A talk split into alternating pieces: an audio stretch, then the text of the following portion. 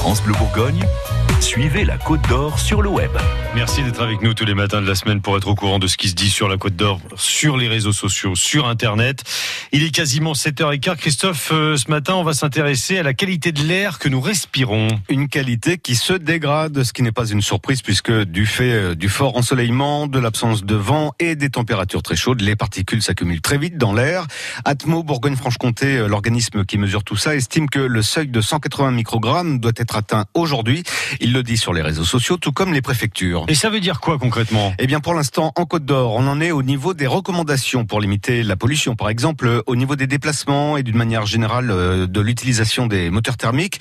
Mais ça concerne aussi le brûlage des végétaux qui est interdit.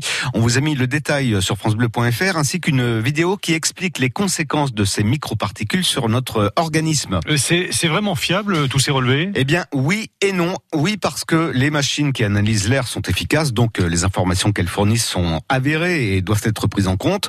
Mais reste à savoir si c'est vraiment les bonnes particules qu'on étudie. Et voici ce qu'en dit Jean-Christophe Brizard, qui a réalisé une enquête passionnante pendant deux ans et qu'on découvre dans un livre irrespirable. C'est aux éditions First. Les scientifiques savent qu'on mesure les mauvais polluants. On ment d'une certaine manière à la population quand on vous dit il y a un pic de pollution. En fait, ce sont des polluants qui ne sont même pas les plus dangereux. Ça s'arrête au niveau de votre nez, de votre gorge. Éventuellement, vous avez un encombrement, vous toussez, vous éternuez, vous avez le nez qui coule. C'est pas grave. Plus c'est petit, plus ça va dans vos bronches, voire dans votre cerveau, voire dans tous les organes.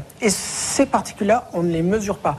Et quand je demandais aux professionnels, même le ministère de la Transition euh, écologique, me disait mais on ne peut pas le faire, on ne sait pas. C'est faux, on sait faire. Je suis allé voir des tas de scientifiques, des spécialistes qui me disaient on sait mesurer, mais on ne le fait pas.